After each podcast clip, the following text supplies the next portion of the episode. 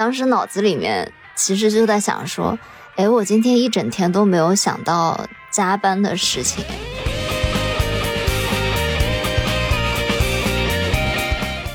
我就去打开那个小游戏，我发现它是改版了耶！现在你就要实名注册，还要搞身份证什么，特别麻烦。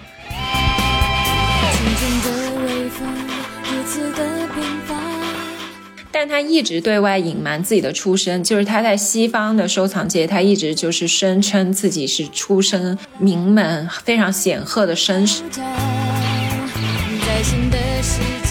但最近确实是。就国内了，很有那种文艺复兴的感觉。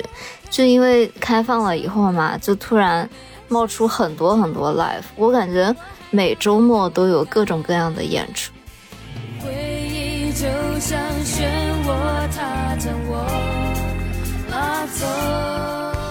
大家好，我是杨子，我是小西，我们是大苏小雅。大苏小雅是由生活在世界各地的打工人每周一起跨时差谈天说地。今天很情绪特别开心，对，因为今天有大太阳，而且超暖和，家里都不用暖气了。啊，那对不起，我之前还在微信朋友圈里面小小的 emo 了一下，因为上海又下了一周雨。还有我昨天我们这也下大暴雨，然后我家不是顶楼嘛，就是那种斜面窗，那个雨打到那个玻璃窗上，我都睡不着觉。然后我就很 emo，我查一下天气预报说今天会下雨，结果我今天一早起来就收收到小七的信息说几点录播课，我发现。阳光明媚，超舒服的。然后我再一想，说对哦，周日不是欧洲哪儿都关门吗？但是其实我发现我家边上的那个德超的烘焙坊，周日上午其实是开门的，开到十一点。哦，那我是不是让你没有办法去了？我去啦。我很早就起床了，然后我就下去买了我喜欢的那个牛奶咖啡，而且我最爱的就是那家德超的牛奶咖啡，我觉得别的店儿都没有它的好喝，就 Edeka 的。然后买了两个 croissant，沿着河散了一下步回来，我还运动了一个小时，然后就跟小西聊天录播课。你的周日也太充实了。但说到牛奶咖啡，我最近还蛮。爱喝瑞幸的碧螺春，那是什么味道？它有咖啡吗？那个就是奶茶吧？哦，不不不，它就是有点像鸳鸯一样，就是碧螺春的茶加上咖啡的 espresso shot。然后我今天有仔细看一下他们是怎么做的，他们是把碧螺春的茶倒在那个牛奶里面，然后和奶泡一起打发，然后再倒到咖啡里面，就真的茶味很浓，很好喝。嗯，而且就最近每次，嗯，我靠近瑞幸的时候嘛，它就会以前都是散发出那种咖啡的香味，现在就是散发出那种浓浓的茶香味。对，因为最近大家都会点这两个嘛，就是算他们的大爆款这样，然后就觉得哇，每次都吸引我进去买一杯。我昨天去了一趟法兰嘛，就是一天往返。我发现法兰车站边上有一个新疆的餐厅，挺好吃的。然后我一进门就特别香的那种茶香味，就是那种乌鲁木齐奶茶吧。它好像是新疆的一种特别的奶茶，特别好闻。是的，是的，觉得好开心啊，暖暖的，天气真的超好。现在都快二十度了，突然升温，这个周末。对。那我们今天要跟大家聊点什么呢？因为最近我和小溪就是有点灵感枯竭，我们都在为了生存而奔波。对啊，我刚刚还在跟杨子说，我们不能两个人都是这个状态，我们得有一个人要风花雪月一点。然后我们就想说，那我们就讲一个忙里偷闲的精神冒险好了。就是我们两个虽然最近都很，但是还是有一些在忙碌中。偷偷喘口气的那种精神上的放松吧。嗯，那你为什么会想到这个题目呢？嗯，就是我那天又在网上冲浪的时候发现的这个题，就是我看到有一个网友他分享了一段文字，我觉得特别的感人，所以我就想说，哎，这个题目好像也挺适合我们来讲一讲的。而且我现在上班了嘛，我那个上班的路程特别的远，小七知道。嗯，就单程要一个多小时。我每次就在通勤路上做一点别的，看看书啊，然后听听音乐什么，我就觉得可以跟大家分享一下通勤路上做的一些开心的事情吧，看的书这样，就觉得这个题目挺不错的。然后那段话是我看到的那位网友的分享，他是这么写的：有有一天，她跟她男朋友都觉得工作压得喘不过气，就请了假一起出去。小溪，我有个问题想问，哎，就是你一年的年假有多少天啊？唉，你一定要问我这么悲伤的事情吗？我就是有点好奇，看到这位网友写的话。我去年因为是工作第一年，就是回国的第一年嘛，所以是没有年假，就没有上满一年。然后今年有五天。那你生病什么的怎么办？如果我们也没有病假哎，就是如果你真的需要去医院的话，你就跟老板讲一声。就如果是那种。半天或者就几个小时去一趟医院，这种是没什么关系的。但是如果要请那种长的病假，应该要单独商量吧？啊，不好意思，是不是无言以对？因为我最近开始在德国工作，我就觉得之前也提过，我觉得德国的年假真的好长啊！你不要再说了，我会伤心。不是原来我一直以为只有高校就是有寒暑假嘛，但其实做高校的话，寒暑假也挺忙的嘛。嗯嗯，你要不断的发文章啊，然后可能也要有一些别的研究活动。但德国如果是在企业上班，正常是有三十天，二十五到三十天的年假。天呐，我现在立马就想去德国找你。之前杨子还问我说：“ 你是完全不考虑来德国跟我当邻居是吗？” 非常郑重的问我。我之前说我为什么要去德国，我现在心动了，因为年假嘛？我原来觉得我这个行业就是性价比已经很低了，我现在没有想到我比你更低，因为建筑师真的很辛苦啊，需要是那种十项全能的人才。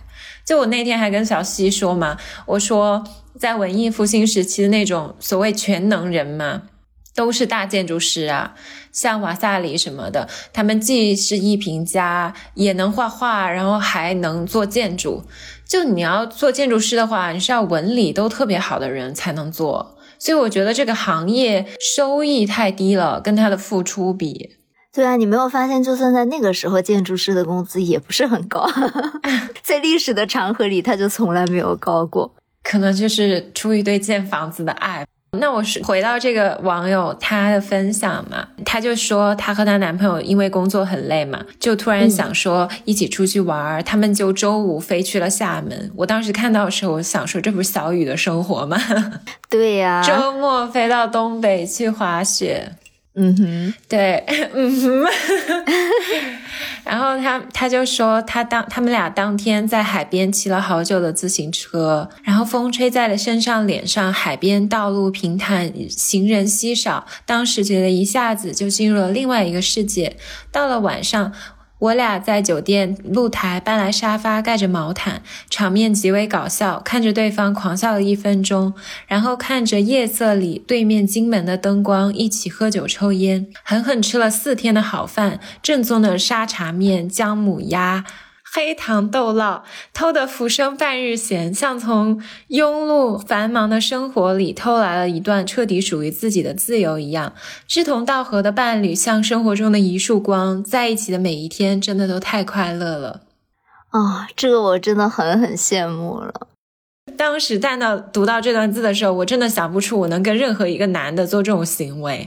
但是我想说，我好像可以叫上小溪。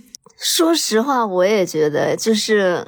我我很难跟就是男朋友进行这种说走就走，然后玩的特别没心没肺的旅程，好像一般都是跟女孩子会比较有这样的状态。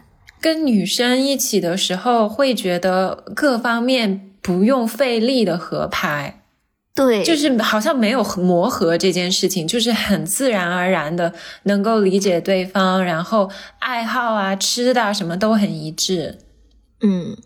就是前两天，我就跟我有一对朋友吃饭，他们俩是一个中德的 couple，就是女生是德国人，男生是北京人，但那个女孩就是对中国文化很感兴趣，她在香港有生活过一段时间，然后他们俩吃东西也很合拍，我们三个人，我就永远是那个电灯泡，一起去一个中餐馆吃饭，然后吃饭中途那个女孩就说她最近有看一个那个 YouTuber，就有一个越南女孩，经常在家做饭什么的，但是那种二代华人。的华裔的越南女孩住在德国的，她男朋友是个德国人，她就会经常分享一些小视频嘛。因为我们亚洲人就很喜欢吃热的食物嘛，嗯，但是德国人就 oven b hot，就是那种晚餐面包，他们都不不一定要吃热的东西。然后那个女孩的视频里，她就会。发自己一日三餐都会准备热的食物，到了晚上她就会做那种亚洲料理，但她男朋友就不爱吃，就自己在那切面包、吃奶酪什么，他们就分开吃。啊，好 sad。对我那个朋友就说：“天呐，这样怎么能一起生活呢？”看这段话，我也是这种感觉，就志同道合的伴侣，感觉能一起吃沙茶面啊、姜母鸭，这种是非常简单和平时的快乐，哎。真的，因为过日子就是点滴积累起来的嘛。嗯，就今天我还看了 Savvy 的 Vlog 嘛，就她跟她老公不是，她老公是摄影师对吧？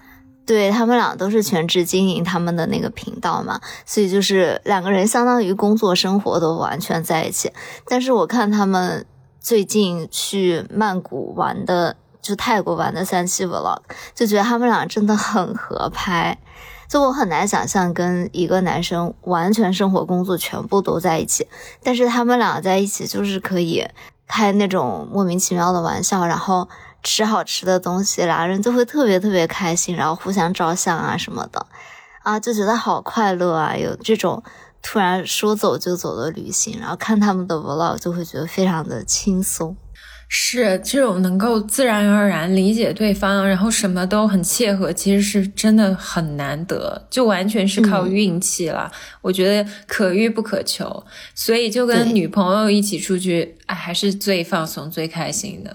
就其实你当时给我发这一段文字的时候嘛，我一下就想起来，呃，我跟小雨还有另外一位朋友，我们三个上周末吧。一起出去溜达的一个下午，就觉得非常的轻松快乐，就真的有，嗯，这位网友说的，她跟她男朋友突然出去放松一个周末的那种感觉，就是因为上周的天气就非常非常的好，周中的时候有到三十二度，有一天。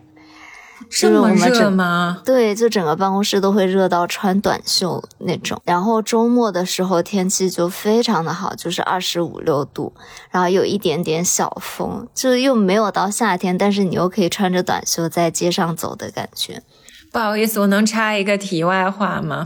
我得解释一下，如果大家有在我们的播客里听到那种吹笛子的声音，请谅解，因为我的邻居们呢，他们最近就是。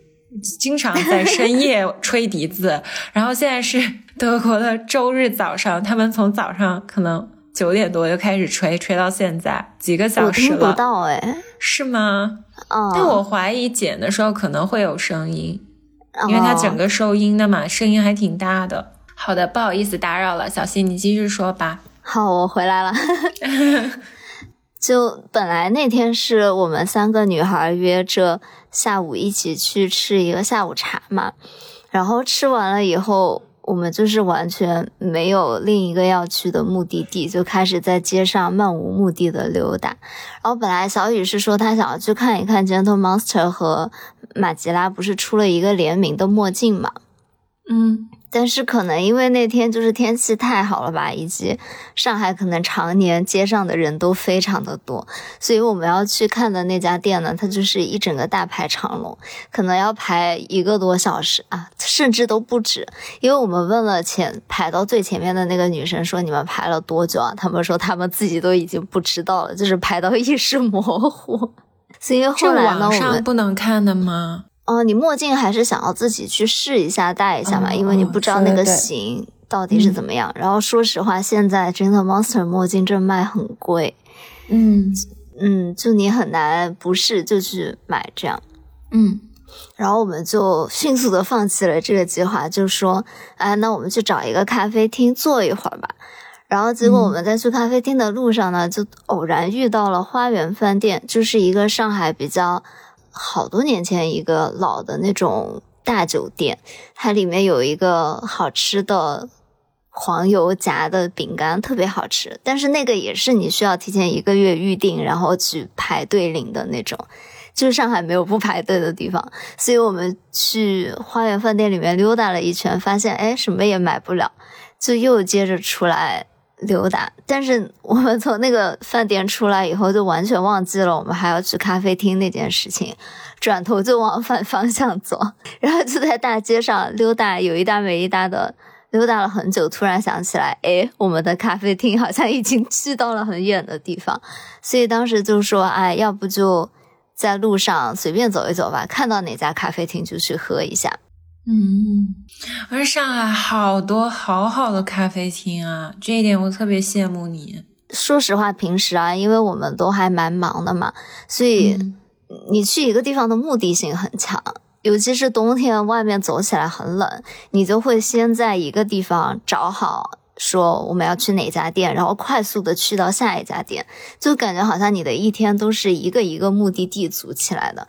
但是那天就是我们完全就是毫无目的，就想说啊，路上随便看到哪家就进去。然后我们就在路上有一搭没搭的聊天啊，聊那种很无聊的话题，然后就觉得就非常的快乐，就很久没有这种很自由、很快乐的感觉了。然后刚好走进那家咖啡厅，那个里面的老板就说：“今天咖啡师不在，我只会做一种咖啡，你们要热咖啡还是冷咖啡？这都没有什么拿铁、cappuccino 这种，他只有说你你们要喝热的还是冷的。”然后那个老板就说：“哦，我在试一个那种新品，他们马上要上的 recipe，先给你们做一杯试一试吧，是那种酸角味道的美式。”酸角味。这听起来很暗黑耶，没有很好喝呀，可能每个人取向不一样吧。因为我很爱吃酸角，我就觉得很好喝哎。我也爱吃酸角，但是我难以想象它跟咖啡混在一块儿。哦，其实我现在就是回国一段时间以后，我对那种特调的美式接受度比以前高很多。就比如说什么茉莉冰美式啊、柠檬冰美式啊、酸角冰美式啊，我都都是可以尝试一下的，我觉得都还挺好喝的。然后反正后来这个老板就给我们喝了好几杯，以后我就问他说这个多少钱？他说哦，你们就给个十五块钱好了。我说十五一 杯嘛？他说不是啊，就是十五，你们所有的这些咖啡就给我十五块钱。能回本吗？他当时就说哦，因为今天不是咖啡师不在嘛，所以进来的都是有缘人，来的都是客。因为其实喜欢老板这种心态。对，因为后来我才发现，其实店里面坐了一些人嘛，但其实都是老板的朋友，或者就是这家店的股东，因为他们都在那里商量那个新品的事情。我们像是三个就是莫名其妙闯进人家店面的人，这样就突然一下觉得哇，一天都好幸运哦，就心情被点亮的感觉。嗯，会的，对吧？也是我在上海喝到的最便宜的一次咖啡了，就觉得特别特别的快乐。然后突然，我们喝完咖啡以后，就走在路上嘛，就可能因为天气太好了吧，小雨就开始吹口哨。我不会吹呀，你会吹吗？我也不会吹，所以我跟另外一个朋友，我们就在那里学习，试图学习 吹口哨。我们三个就在路上，很奇怪，很像三个街溜子，就走在那 种都是梧桐树的。下面的路上嘛，我们三个就在那里试图吹口哨，就还蛮可爱的。然后我感觉这一点其实是央子有点改变我诶，因为我其实以前走在路上，我不会观察到梧桐树。我还是喜欢梧桐树。对，但是我记得央子之前有一次，也是在我们一期播客里面吧，他就有一天突然说什么观察到风吹过树叶，然后怎么怎么样，我就突然觉得哇，我对生活都没有这样的观察，所以那天正天气很好，我就。观察到了风吹过梧桐树叶，就是很快乐的那种感情了。真的，就是那种你的感官都会变得更敏锐。嗯，就那个时候刚好我跟我那位朋友就一起都举起手机拍下了这个瞬间嘛。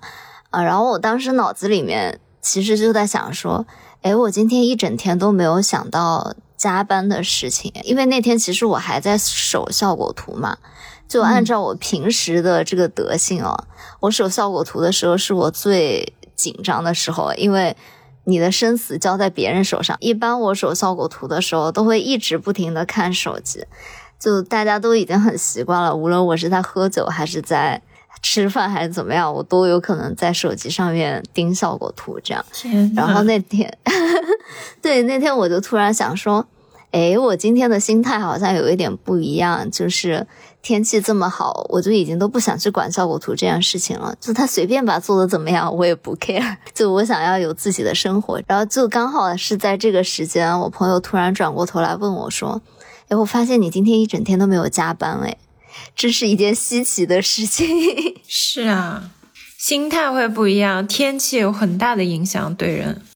真的，就我前几天还听了《来都来了》，他们讲了一期关于春天嘛。然后，尼克就说，感觉春天是他在一年里面最追求 work-life balance 的时间，因为你这个时候就是想要抓紧这个时间出去好好的玩，好好的感受这个天气和外面的氛围嘛。天气好的时候，你就会放下很多关于工作的焦虑，去享受生活。这样，我们在定这期选题的时候，那时候小溪还给我发什么春日逛公园啊，就是一些那种春天相关的选题。但那会儿就是德国天气还很糟，就非常冷，狂风暴雨，每天。你完全没有这个 mood 是不是？我一点都没有这个心情。然后今天我们录的时候，我不是说了天气特别好吗？果然，我就有两个朋友刚刚问我说：“等会儿我们要不要一起去爬山？”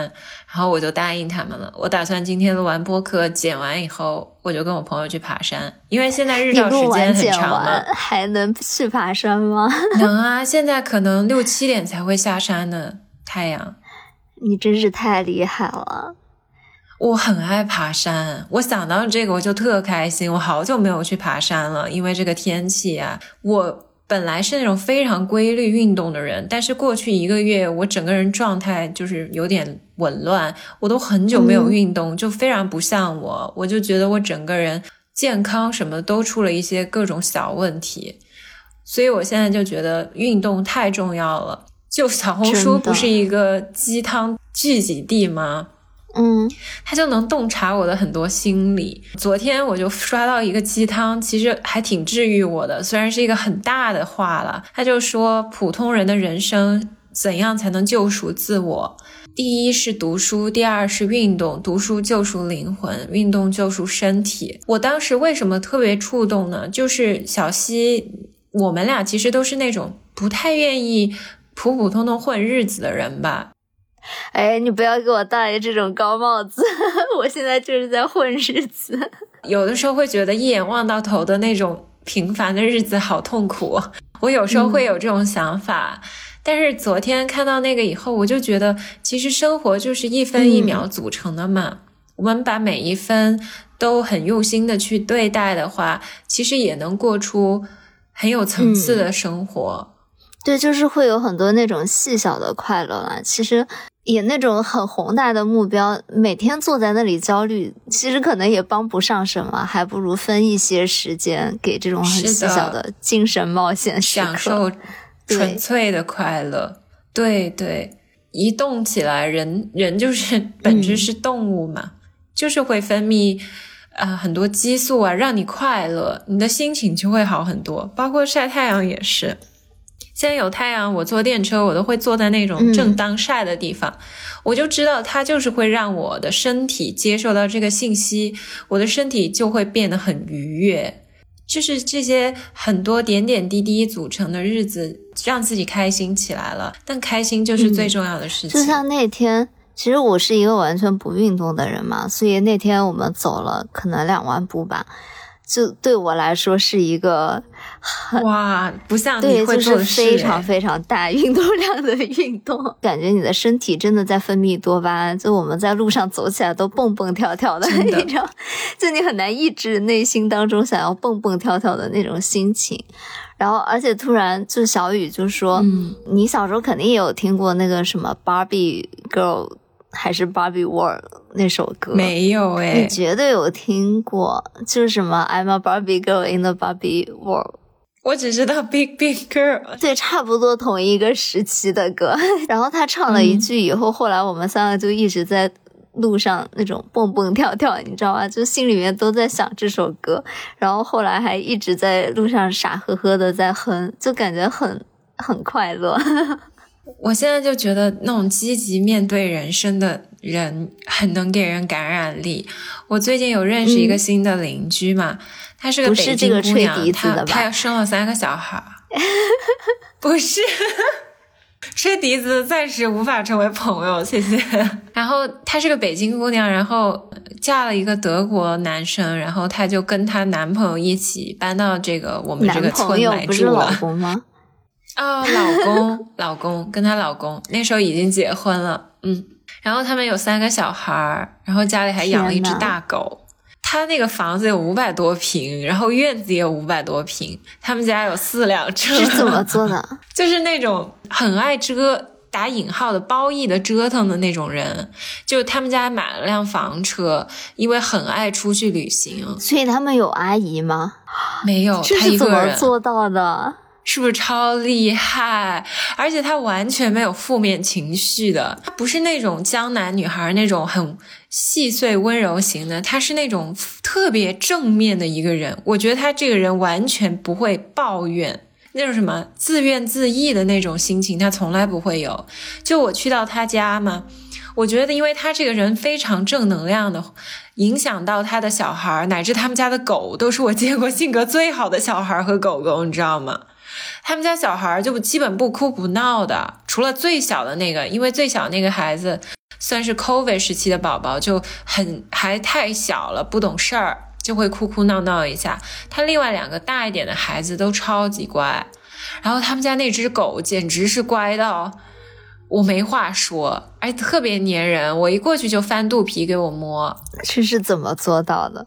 就比如有几个细节吧，我就觉得。很反映他的性格，比如说他那个小娃娃嘛，就不懂事儿嘛。他那个二娃就在地上玩，就抱了一个枕头躺地上，他那个小娃娃就直接把那个二娃的枕头一抽，让那个二娃磕了一下，抢他的枕头，然后那个二娃就哭嘛，就找妈妈评理，小娃也开始闹。你知道他是怎么做的吗？我不知道，我没有这方面的经验。他就完全。没有评价整个过程，也没有去教训孩子，而是从沙发上拿了一个那种冬天穿的非常厚的大棉袄，然后把它折起来，折成了一个枕头，给他的二娃垫在他二娃的脖子下面，然后就说：“你拿这个，那个你就给妹妹玩一玩。”我感觉他就是不会有情绪的波动，他只是把这件事情解决了。对我真的是觉得好了不起，就是他。还要抱着他那个三娃，因为他三娃也生病了，喂那个三娃吃辅食，也不是辅食吧，吃其他的东西，然后还要给他安抚他二娃的情绪。他家里还有只大狗在那儿跑来跑去，而且还有客人，我在那儿。说实话，我感觉这一点也不轻松哎，一点也没有忙里偷闲哎。我现在要说到忙里偷闲的部分了，我觉得他特别厉害，就是他在这样的情况下，他还在上班哎。当然，德国这个系统是有一些福利的，就是你生孩子嘛，你可以半职，然后他又要求了在 home office，因为只要你怀孕，然后进入父母假，德国公司就不能解雇你的，是必须受法律保护嘛。然后他还能做他的工作，还能为这个家创造收益，在带娃的过程中。她一切就是不复杂化，她做饭什么都很西化，就很简单。她就是那种可以跟她那个德国老公吃那个晚餐面包的那种女孩。我觉得她最了不起的是，她生了三个孩子。他整个人状态特好，就是那种特别精瘦，一看就是那种常年健身的人，就那个胳膊都非常有线条。他是有专业的瑜伽证和潜水证。他做的事情未免有点太多了。我觉得他好厉害呀！我看到他，我就是超级受感染。就像前段时间不是杨紫琼获那个奥斯卡嘛，就有一个细节我其实挺被打动的。她不是穿了一个很仙女的裙子上台演演呃领奖，我就是记得他那个胳膊的线条那一看就是非常自律的人，就是肯定是常年有注意健康的饮食，然后有健身的，他全身都是肌肉的那种，虽然很瘦。我就觉得我新认识的这个朋友，他就是这种人，一看就是那种非常健康的去生活，很积极的面对人生的人。他跟我说，他刚来德国的时候嘛，他不会讲德语的，那会儿她跟她老公都是讲英文，然后她就在这儿报了德语班，用三个月学到了 B 二，然后在这三个月就把驾照考了。Sorry，我怎么感觉她的故事让我焦虑了起来？为什么？我觉得她好励志。我当时看到她，我觉得哇，我要多跟这种人接触，我整个人就会更积极、更正面的面对我的人生吗？那都没有精神冒险了。其实他不是那种卷的感觉，你就会觉得他很自洽，活得很自在，不是那种前段时间很火的海淀鸡娃的那种模式。因为他所有的一切都是让自己。过得更舒适，而不是说为了达成普世价值观的某种目标。所以我觉得他这种是能带给我激励的，就是包括他一个北京人，他搬到德国的这样一个地方来生活，然后可以把日子安排的很舒适，有自己的节奏，在我觉得这是最厉害的。就我觉得他是一个控制自己人生节奏很强的人，就控场能力特别强的人。这点让我觉得还也蛮佩服他的耶，怎么办？小蜥蜴是，我一时不知道这这是什么样的精神冒险。但你说到这个，嗯，就通过把复杂的事情简单化，然后。呃，让自己生活的更好嘛，我就想起来，我最近有刷到一个叫姓氏桥的博主吧，他有发了一个就是让生活变好百分之一基金的这样的一个想法。他就说他也是看到一个外国的网友说，就如果你每天进步百分之一，那一年以后你的生活会比现在好三十八倍。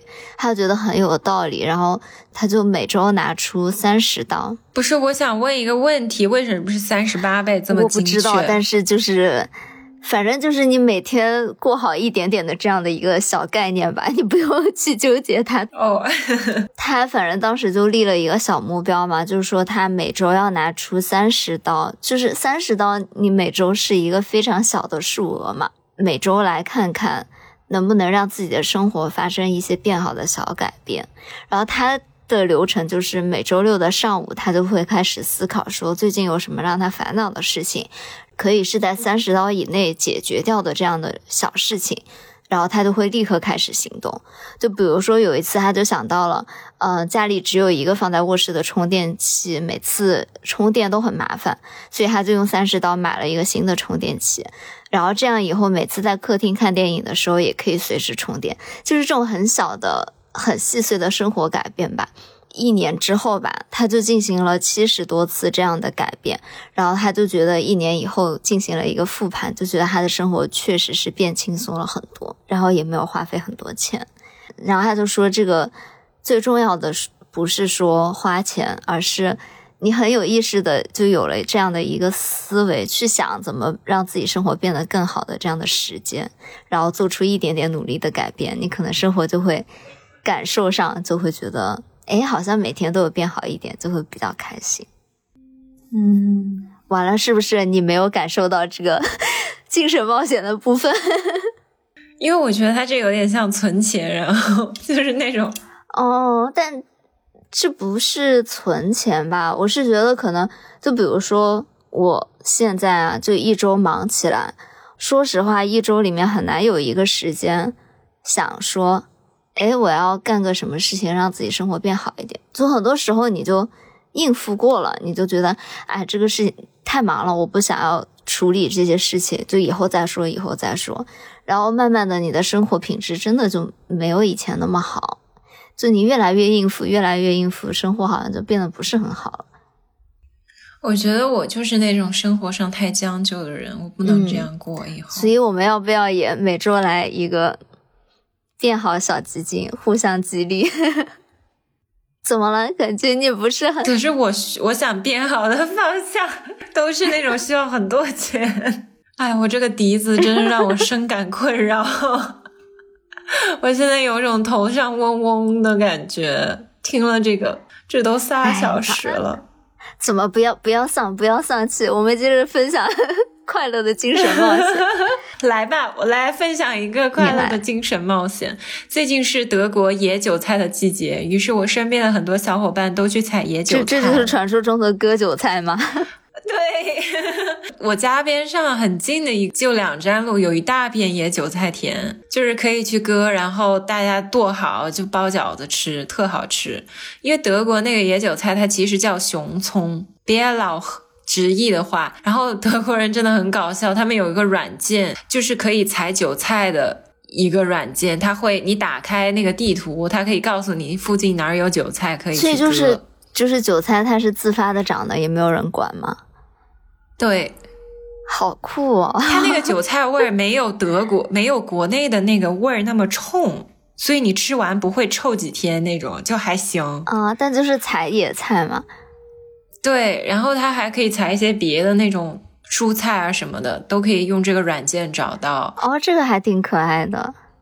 对我住南德嘛，所以韭菜特别多，北边就比较少一点，太冷了可能。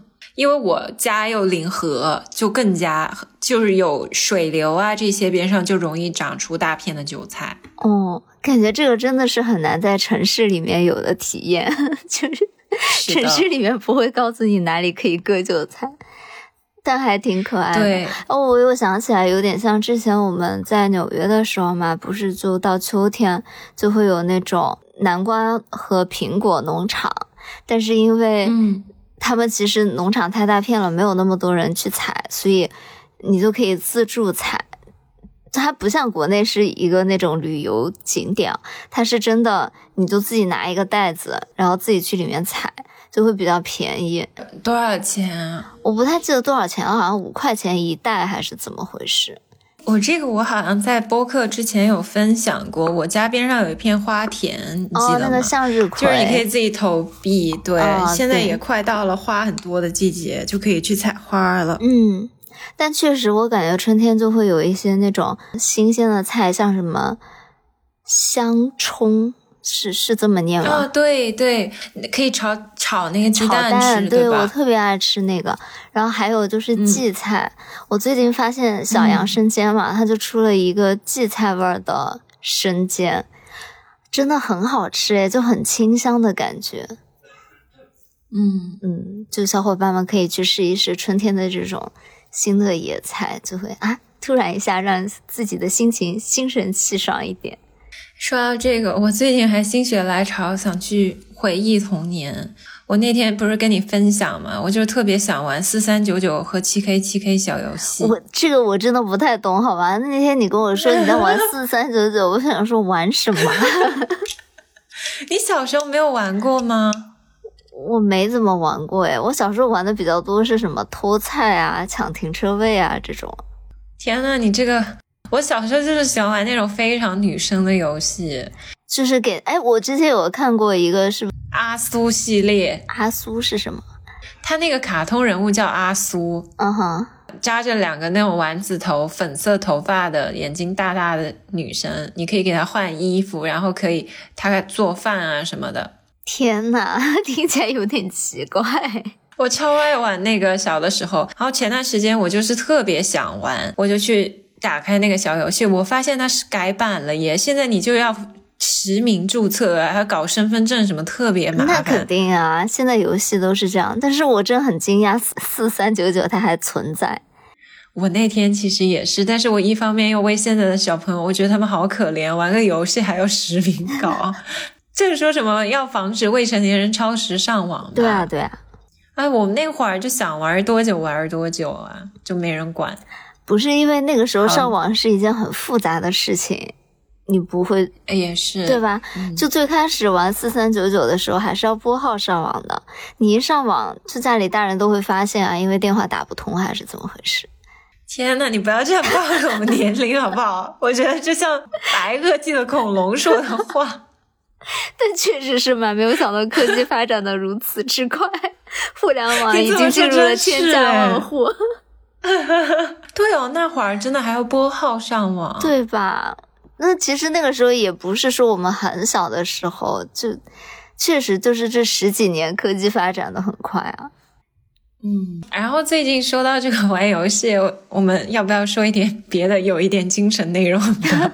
就是最近就是很文艺复兴的那种感觉啊！我最近听的歌也都是那种很老的歌，我也是，嗯，我最近疯狂爱上菲儿，哎，我也是，我我应该去年年底吧，有一阵，哇，我最近就是听那个 Fly Away 超级上头，我可以循环听一整天。天呐，你听这么激情的歌吗？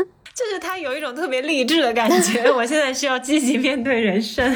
还有你的微笑啊，超好听！那个前奏响起的时候，我就是整个人都陶醉了。所以，就是那种，而且就会很雀跃，在路上开始蹦蹦跳跳的那种感觉。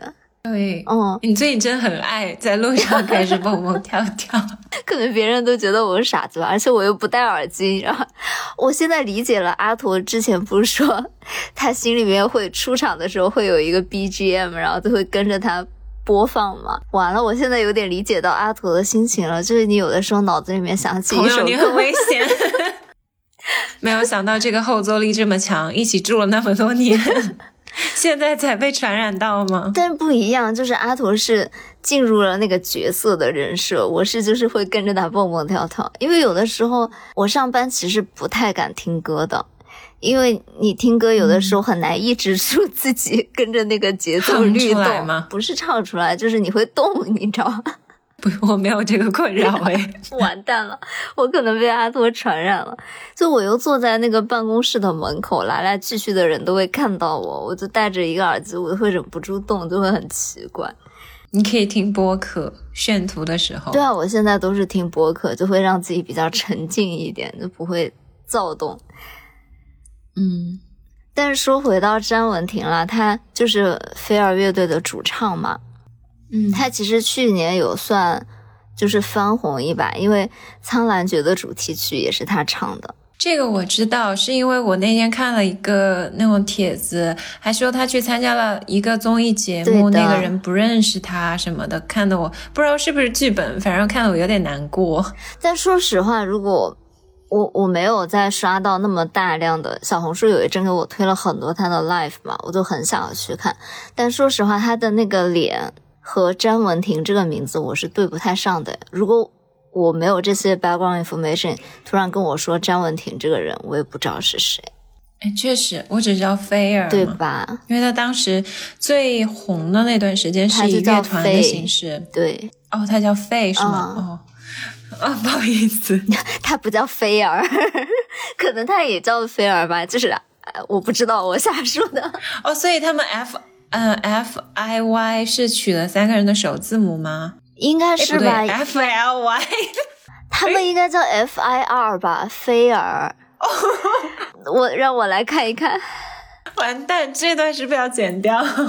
就这样，对，他叫 F I R 啊，菲儿乐队啊。然后张文婷的英文名字叫费 F A Y E，应该是他们三个人的字母缩写。字母缩写，对对对。哦。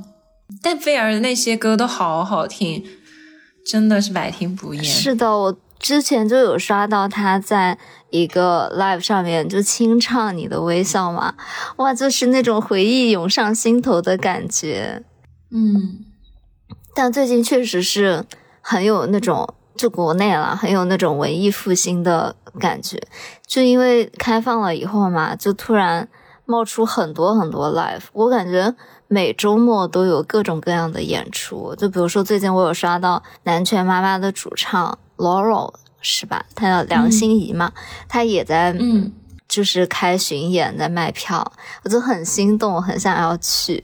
然后我想问一下，南拳妈妈还在吗？还是已经解散了？他们那个组合好像不在了，是他自己的巡演，但是他有的站会邀请南拳妈妈那两个男生来当嘉宾。哦，他那还不错。对，就不像飞儿乐队是 整个撕破脸，有点尴尬。对，其实这周五吧，张强也有在上海表演，我有刷到他的视频，就是很后悔没有去。就是那个 disco 教母啊，你居然不知道吗？完了，我可能老，就是很很多那个什么。那个唱《没有理想的人不伤心》那个乐队叫什么？新裤子。对，很多新裤子的歌是翻唱的张强啊。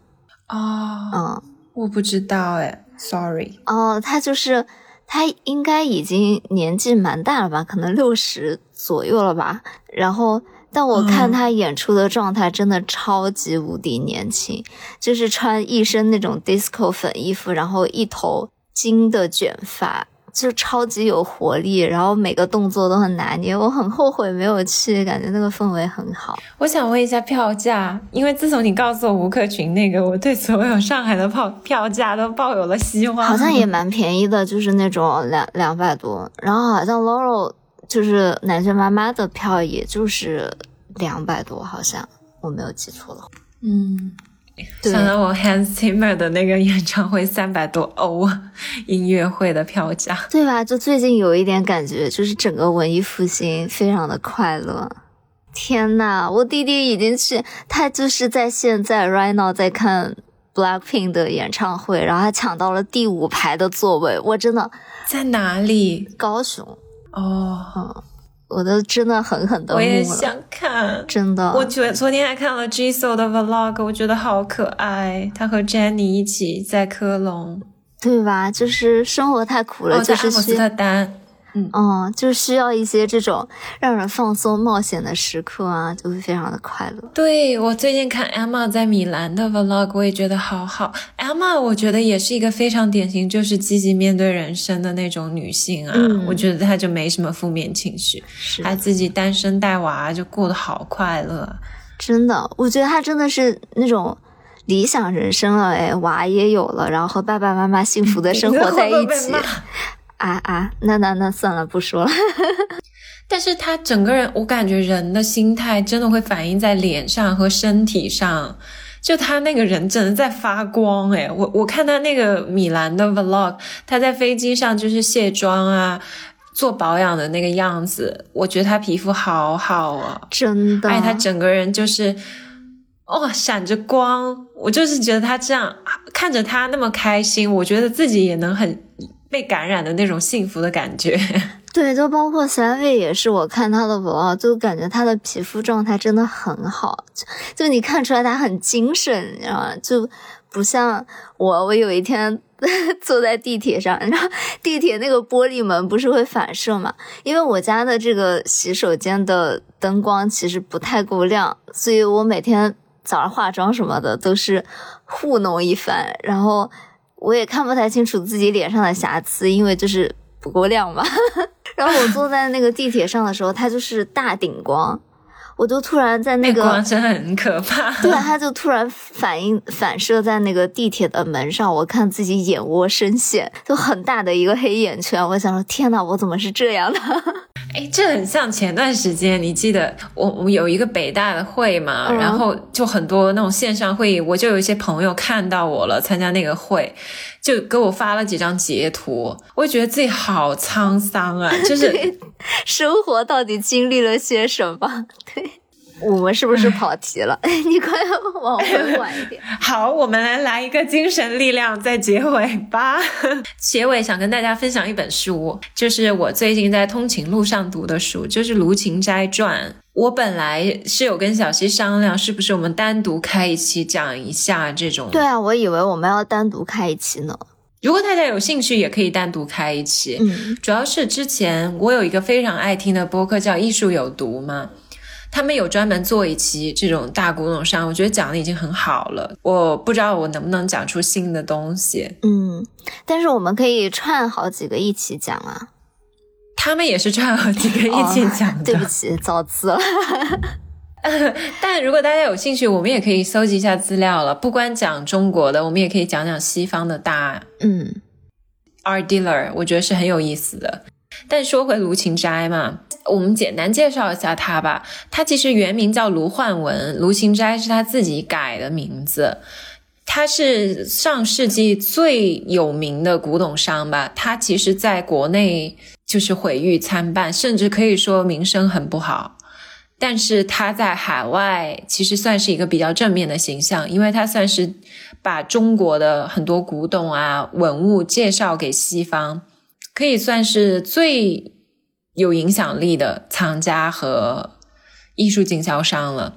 故事他的那个传记有很多激励到我的地方，虽然我有时候想到他的故事，我也会觉得有点复杂吧。比如说我之前有讲过，我去大英的时候看到那种巨大的佛像嘛，嗯，其实就是从卢芹斋手中贩卖到大英博物馆的，啊就是心情还是有点复杂，因为像很多那种巨大的佛像，你必须是把它肢解了才能运到海外的，嗯确实是破坏了文物。但卢芹斋这个人是一个很丰富的人，他很有意思的一些细节，我给大家分享一下。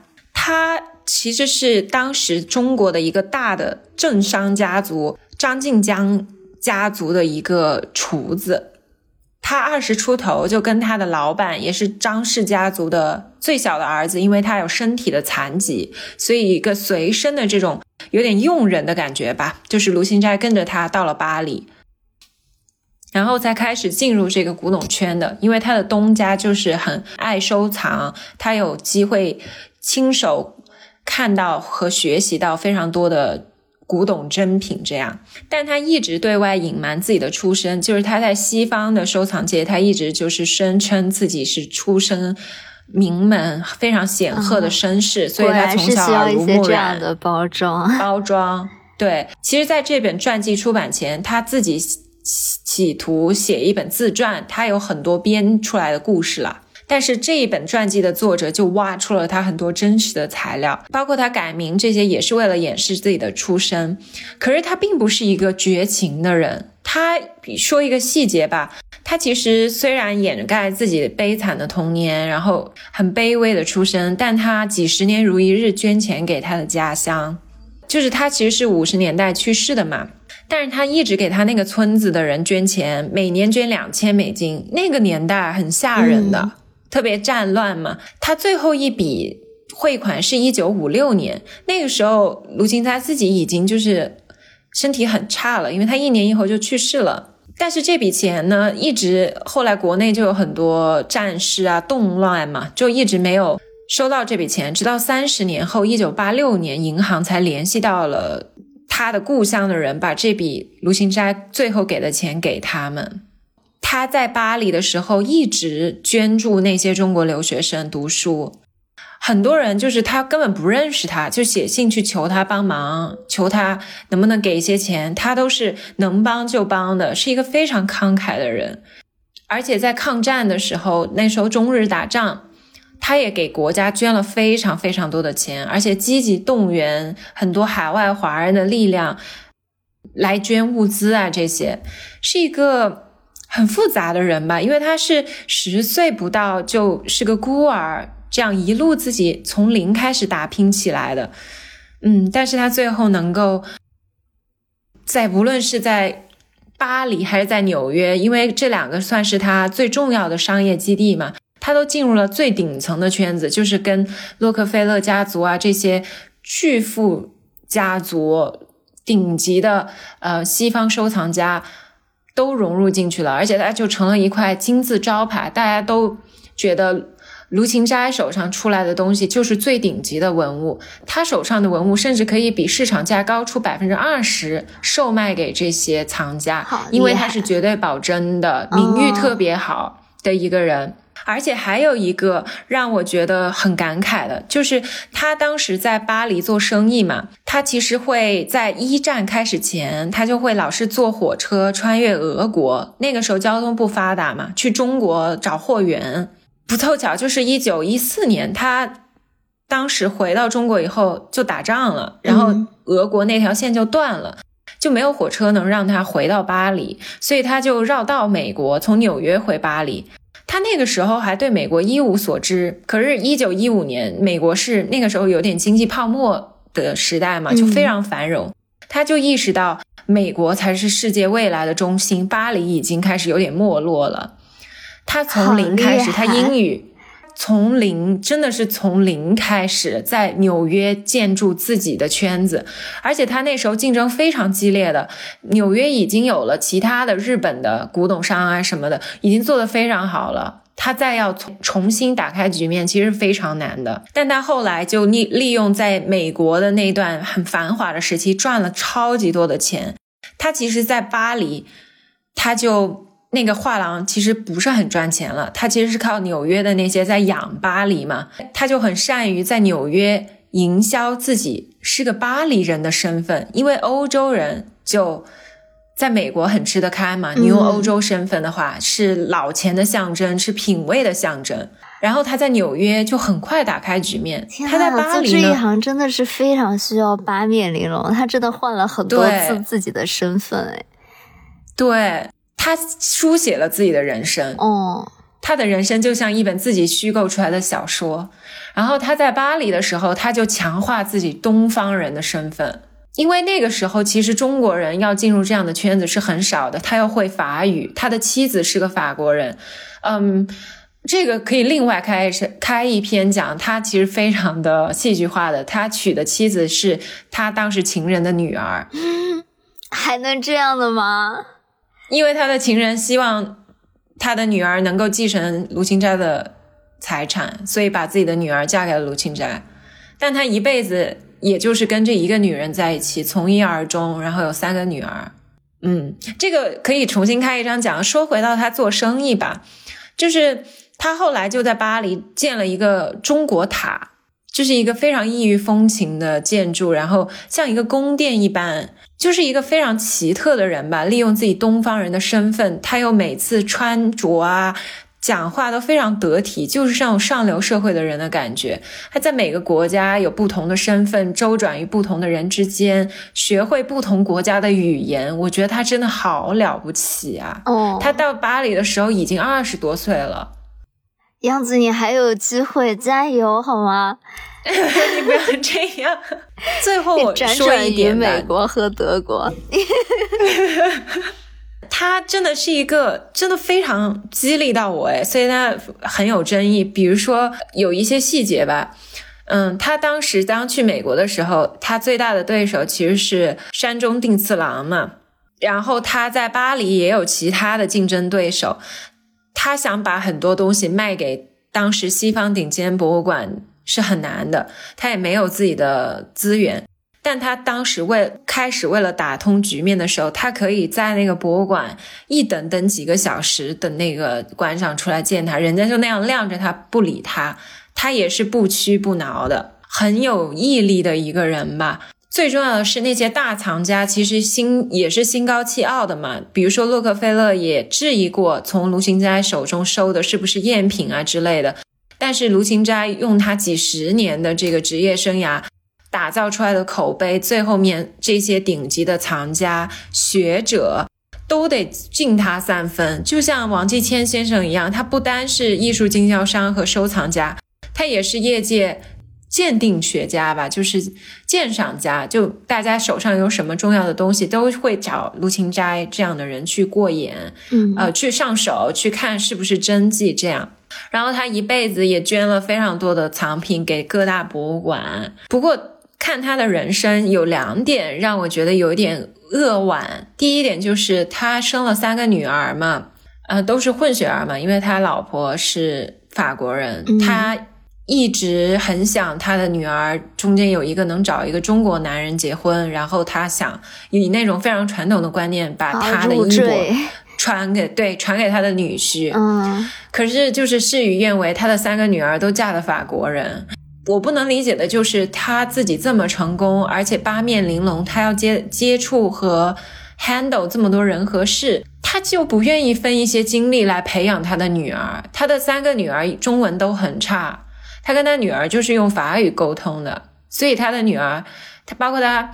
二女儿本来还想学着他的路径去中国看一些货源啊，继续做他这些事情。他也给他的几个女儿一些股份投资，最后都没有做起来。他们都对他的这个事业不感兴趣。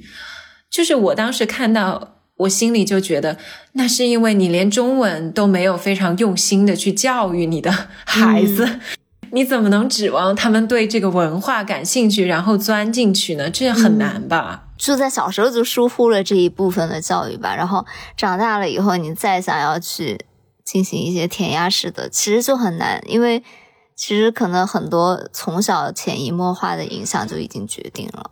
我觉得其实最核心的是有一种性别偏见，就是他总会觉得培养女儿可能没那么有用。只用女儿找一个女婿，他去培养那个女婿。我觉得他的心里是这样的，就是我真的是不太理解这种传统的思维吧。反正这第一个局限，我觉得是他成也中国人，败也是这个中式思维的局限，他难以脱离那个时代吧。第二点，我觉得很可惜的就是，他其实当时身处巴黎，他处的年代又是印象派，然后野兽派最发达的年代。黄金年代，他当时要收这些藏品非常容易。就举个例子，马蒂斯的儿子后来也是做艺术品经销嘛，他儿子当然继承了马蒂斯绝大多数的作品。马蒂斯儿子的画廊离卢芹斋的画廊很近，然后他跟卢芹斋关系也很密切。那个时候，马蒂斯的儿子就提出用马蒂斯的作品交换一些卢芹斋手中的东方的藏品。被卢芹斋拒绝了，他就觉得自己不玩西方艺术，他不熟悉，他也没兴趣。哎，就他整体来说还是一个比较思维比较固化的一个人吧。这么看起来的话，就很微妙，因为他一方面对他在西方是社会真的是如鱼得水，他就是完全一个上流社会人了。嗯。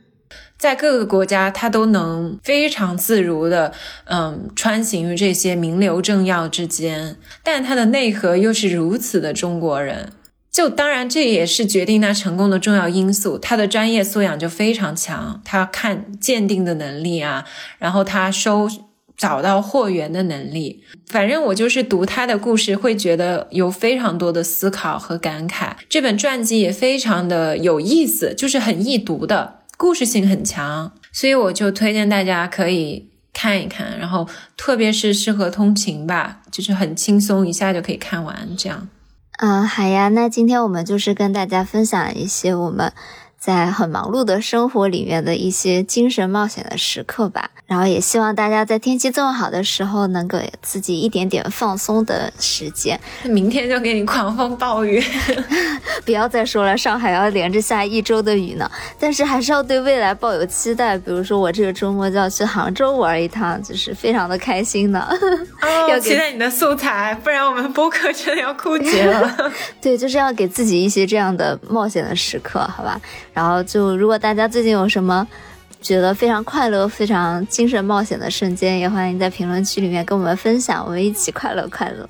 也可以是物质冒险了啊，对，就是所有的冒险吧，就是这种放松的时刻，对，快乐的时刻。好呀，嗯，好的，那我们这期节目就到这里了。我是央子，我是小溪，我们是大俗小雅，那我们下周再见了，拜拜，拜拜。